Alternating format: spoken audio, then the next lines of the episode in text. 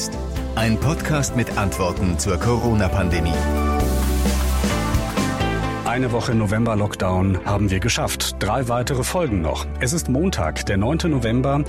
Und wir nähern uns einem Thema, das nicht ganz einfach ist. Die Überschrift heute Masken, Gegner und Corona-Skeptiker. Und das sind die Themen. Kehrtwende. Joe Biden wird US-Präsident und kündigt an, den Kampf gegen Corona in den Mittelpunkt zu stellen. Düsseldorfer Maskenurteil. Die Maskenpflicht in der Landeshauptstadt ist rechtswidrig. Was hat das für Folgen? Und Maskengegner. Wurden in NRW nun Kinder auf dem Schulweg von Querdenkern angesprochen oder nicht? Ich bin José Nachsiandi. Ja, und wir blicken aus einem aktuellen, auch weltgeschichtlichen Anlass in die USA, denn einer der wohl größten Corona-Leugner und Maskengegner in Personalunion wird bald seinen Posten räumen müssen. Es sei denn, US-Gerichte stoppen das noch. Aber im Moment sieht's nicht danach aus. US-Präsident Donald Trump wird Ende Januar nicht mehr US-Präsident sein. Und ich möchte äh, über den Umgang Trumps mit der Corona-Krise und auch darüber, was sein Nachfolger Joe Biden wohl anders machen wird, mich unterhalten mit dem Kollegen Timo Schnitzer. Hallo Timo. Einen schönen guten Tag. Hallo. Timo, du bist USA-Kenner, äh, kann man sagen. Du hast für uns im Radio die US-Wahl begleitet, warst bei der US-Wahl, bei der äh, Trump Präsident wurde, mhm. auch in den USA, zumindest im Vorfeld. Ähm, hast einen wunderbaren Podcast dazu gemacht. Ähm, dieser Podcast heißt Schnitzers Wahlsinn. Mhm. Sehr zu empfehlen, äh, erfrischend subjektiv, mit köstlichen, feinsinnigen Gedanken. Oh, jetzt platzen gerade meine Söhne. In Warte mal, das muss ich irgendwie jetzt mal gerade mal regeln. Papa, Augenblick. folgendes Problem. Ja, Moment. so, ich glaube, das, äh, das innerfamiliäre Problem ist halbwegs äh, halbwegs geregelt, genau, ein kleiner Schnitt. Äh, Timo, ich war dabei, dein, dein Podcast zu loben, ja. Schnitzers Wahlsinn. Ähm, äh, ich habe äh, auch da äh, reingehört, das, sind, das ist äh, köstlich zum Teil mit sehr feinsinnigen Gedanken, so wie er Timo Schnitzer halt kennt. Mhm. Wer Timo Schnitzer aus dem Radio kennt, der wird nicht überrascht sein, dass das sehr hörenswert ist. Ähm, Timo, bringen wir es auf den lieben. Punkt. Ja. Ja, genau. Bringen wir es auf den Punkt, was äh, Donald Trump angeht. Die Corona-Politik war eine Katastrophe, war, war der blanke Horror, oder? Absolut. Ja, es ist, äh, das kann man ganz einfach so zusammenfassen ich meine, man muss ihm natürlich zugute halten, es ist eine Pandemie, mit der, von der alle, die ganze Welt überrascht wurde. Das ist natürlich eine Situation, mit der niemand umzugehen wusste. Und dann wird es natürlich besonders schwierig, wenn du eine Persönlichkeit hast wie Trump, die einfach nicht gewohnt ist, äh, dass man einfach sagt, so Schluss jetzt, ich, mich interessiert es nicht mehr, ähm, schieb's beiseite. Äh, und das Problem verschwindet nicht einfach. Es löst sich eben nicht einfach auf, so wie er es gehofft hat und wie er es immer prophezeit hat, dass es sich mit dem wärmeren Wetter würde sich das Virus ja in Luft auflösen und wie durch ein Wunder verschwinden. Hat er sich gewünscht, mhm. hat einfach nicht geklappt. Und äh, das war einfach aber auch zu wenig in, in dieser Pandemie. Dann eben hat sich dann ja doch herausgestellt, um da dann ähm, vernünftig ein Konzept zu erstellen, um aus diesem, um zumindest dieser Pandemie irgendetwas entgegenzuhalten, um sie ein bisschen abzubremsen. Da ist einfach viel, viel zu wenig geschehen von der ähm, Administration von Trump. Es wird einfach verschwinden. Das war, das war credoartig, hat er das immer wieder gesagt. Ne? Mhm. Fast faszinierend. Ja, also man stand da. Das nächste, was dann natürlich kam, war immer dann die Hoffnung, pass auf, aber wir, es ist ja dann durchaus was passiert. So ist es ja nicht. Man muss ihm ja schon durchaus sagen, also worauf er ja immer wieder pocht, äh, Trump ist äh, gewesen, dass er recht früh einen Einreisestopp von China in die USA äh, beschlossen hat und angeordnet hat. Was natürlich kein schlechter Schritt war, aber er war natürlich auch viel zu spät, weil das Virus war schon längst im Land und das alleine hat eben dann, kann man nicht wirklich als Argument ins Felde führen, um zu sagen, wir haben aber auch wirklich eine Strategie mhm. gehabt im Kampf gegen Corona. Das nächste, was eben jetzt dann kommt oder was er dann Hahn immer wieder betont hat, ist, dass er ähm, die Operation äh, Warp Speed ähm, in, ins Leben gerufen hat, wo also mit ah, wieder so ein, so ein Begriff aus der Science Fiction, wo mit Hochgeschwindigkeit dann quasi ähm, an, an äh, Therapiemöglichkeiten und an einem Impfstoff gearbeitet werden soll. Und diesen Impfstoff, das mhm. ist halt auch die Problematik, den hat er, verspricht er schon seit, äh, seit dem Frühjahr 2020, äh, heißt es, lang wird's nicht mehr dauern. Zuletzt hieß es noch auf jeden Fall vor der Wahl, ähm, es ist noch immer kein Impfstoff da. Experten haben immer gesagt, mhm hör auf, so viel, naja, hör auf, hat ihm wirklich, naja. wirklich keiner getraut, direkt zu sagen. Hör auf, dich so einzumischen, lehn dich nicht so weit aus dem Fenster.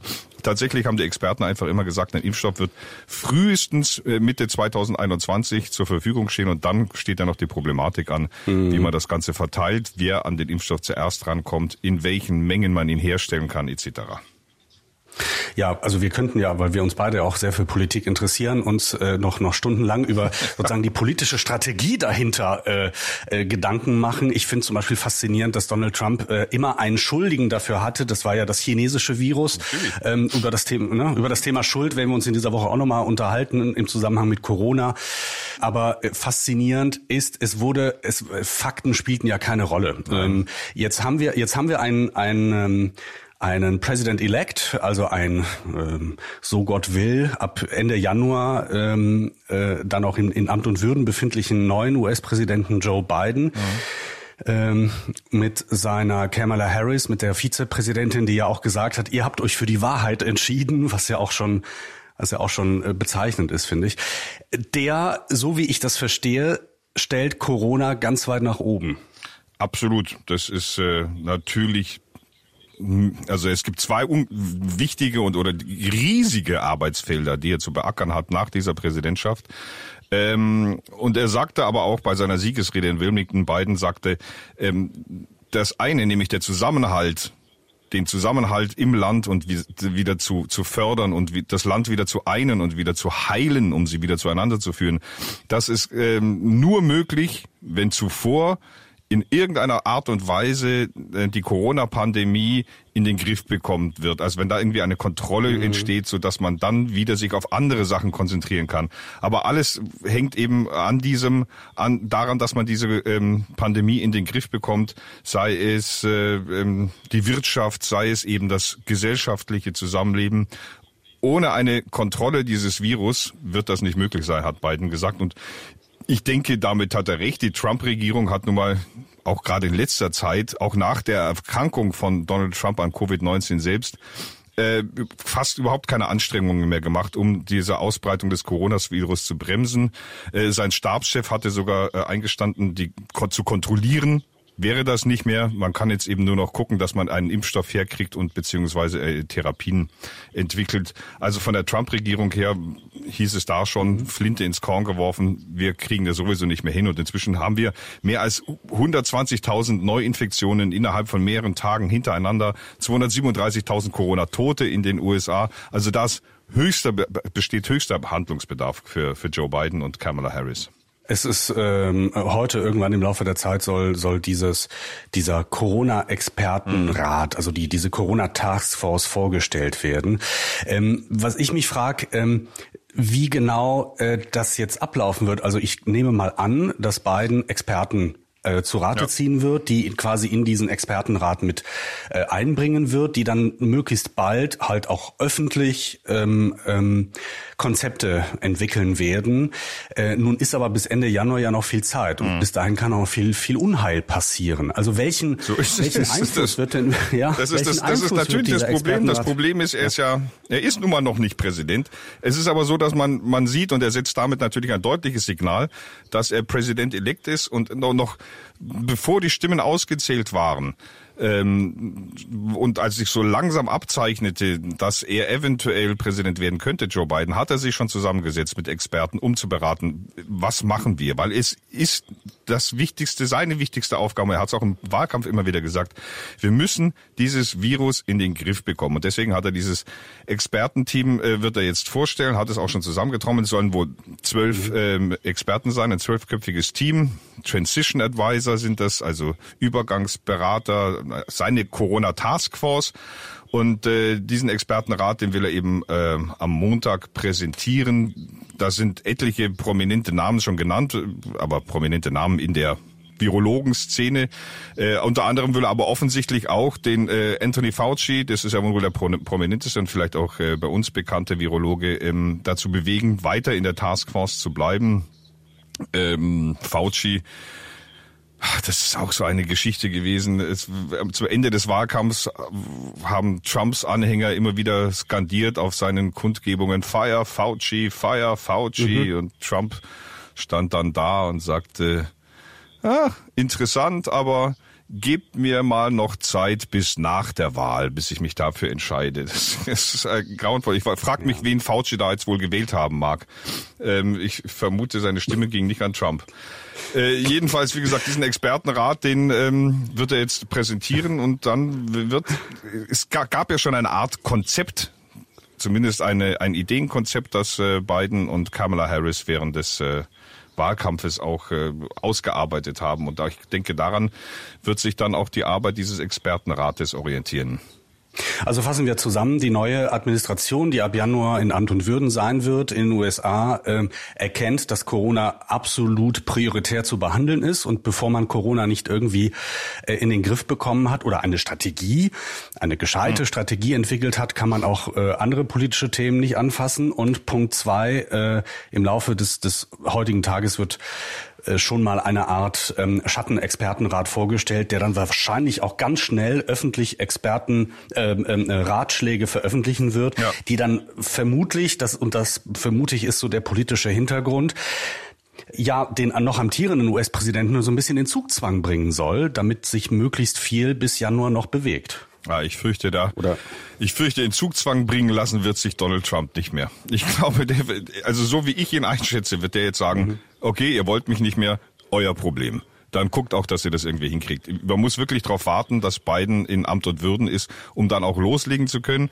Ähm, also ich habe gerade vorhin erwähnt, es gab, gibt ja schon ein, ein gewisses Konzept. Also was Biden auf jeden Fall will, ähm, um die Pandemie zu bekämpfen, ist eine, eine weitreichende Maskenpflicht, mindestens schon mal in staatlichen Einrichtungen und auch äh, eine strikte Einhaltung der Maskenpflicht. Am liebsten wäre Biden ja, wenn, wenn jeder in der Öffentlichkeit eine Maske tragen würde, ganz im Gegensatz zur Trump-Administration. Ähm, für solche Vorgaben müsste Biden dann bei den Gouverneuren in den einzelnen Bundesstaaten aber werben. Außerdem will Biden ähm, kostenlose Tests für die Amerikaner und er will auch mehr Drive-in-Teststationen. Er will 100.000 zusätzliche Mitarbeiter in den Gesundheitsämtern, um eine nationale Kontaktverfolgung ähm, aufrechtzuerhalten bzw. zu fördern.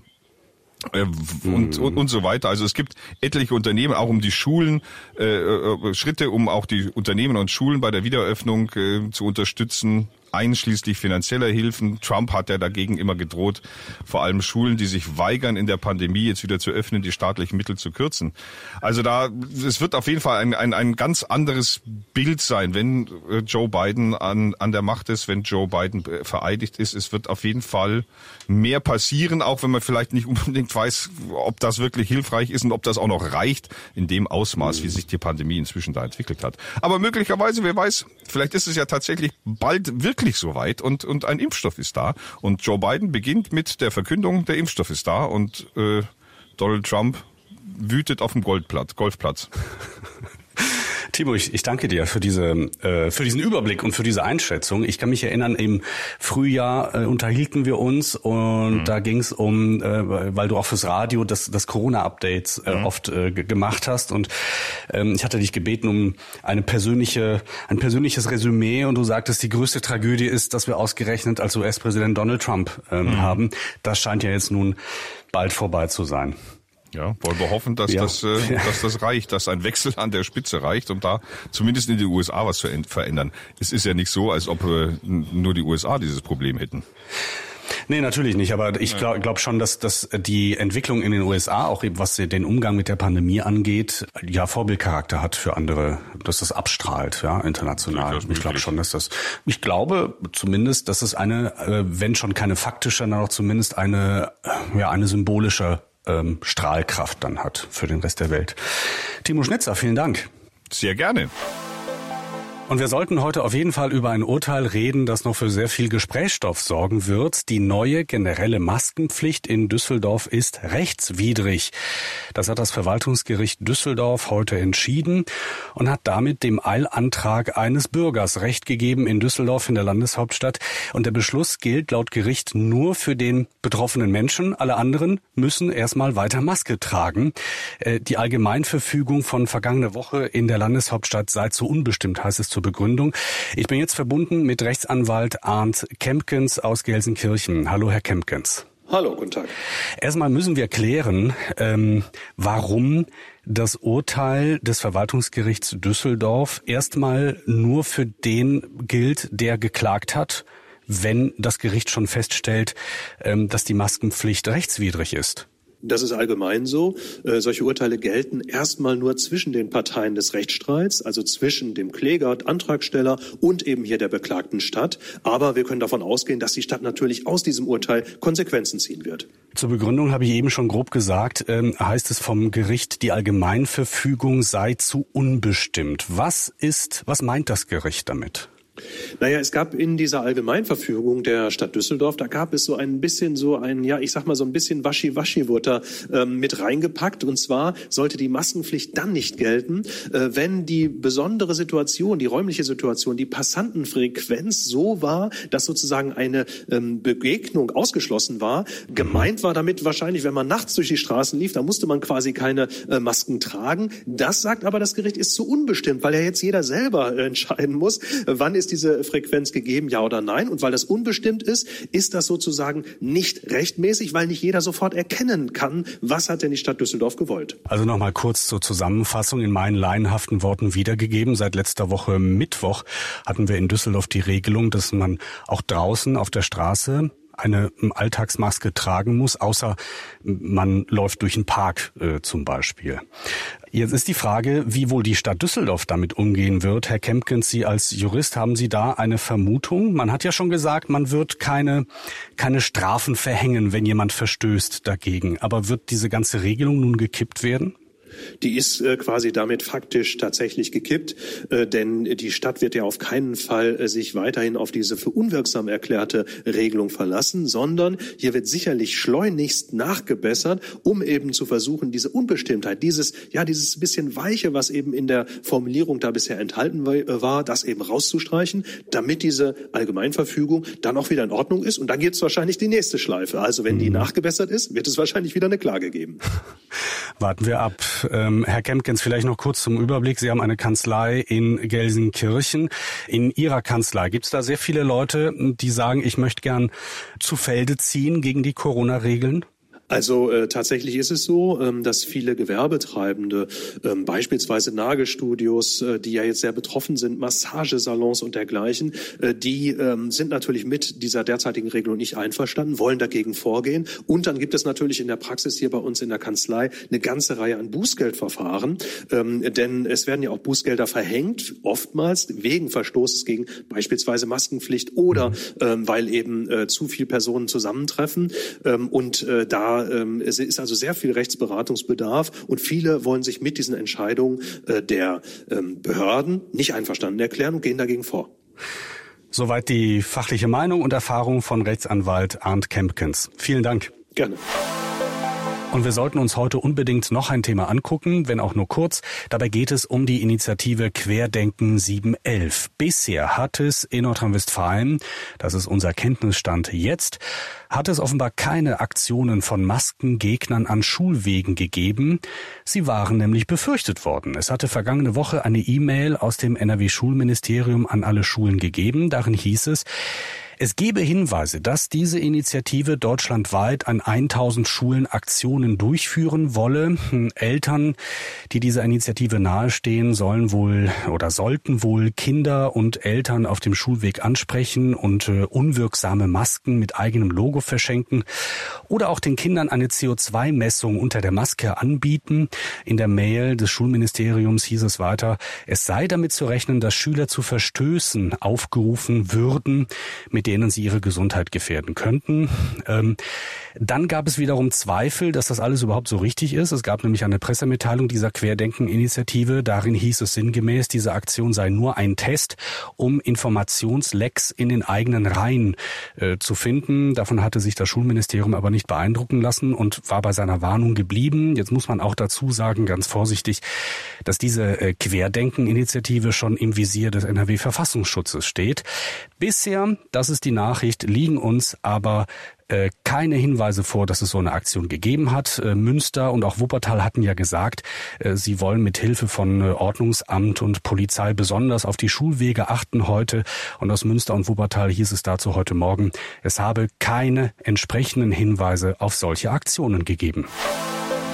Und damit gehen wir für heute sozusagen in den Feierabend, aber nicht ohne darauf hinzuweisen, dass wir in dieser Woche zum Beispiel auch der Frage nachgehen wollen, ob es in Krefeld und vielleicht auch bald in ganz NRW eine Maskenpflicht im Unterricht auch für Grundschüler gibt. Und wir wollen auch der Frage nachgehen, wohin mit der Corona-Scham, die sich gerade breit macht, weil immer mehr Kitas und Schulen zum Beispiel einzelne Gruppen oder Klassen äh, schließen müssen, nach Hause schicken müssen, weil sich dort jemand infiziert hat. Und das sorgt natürlich dafür, dass äh, Leute Wut entwickeln, aber auch äh, Schuldgefühle. Für den Moment war's das aber. Bis dahin wünsche ich euch eine gute Zeit. Ich bin José Nachsiandi.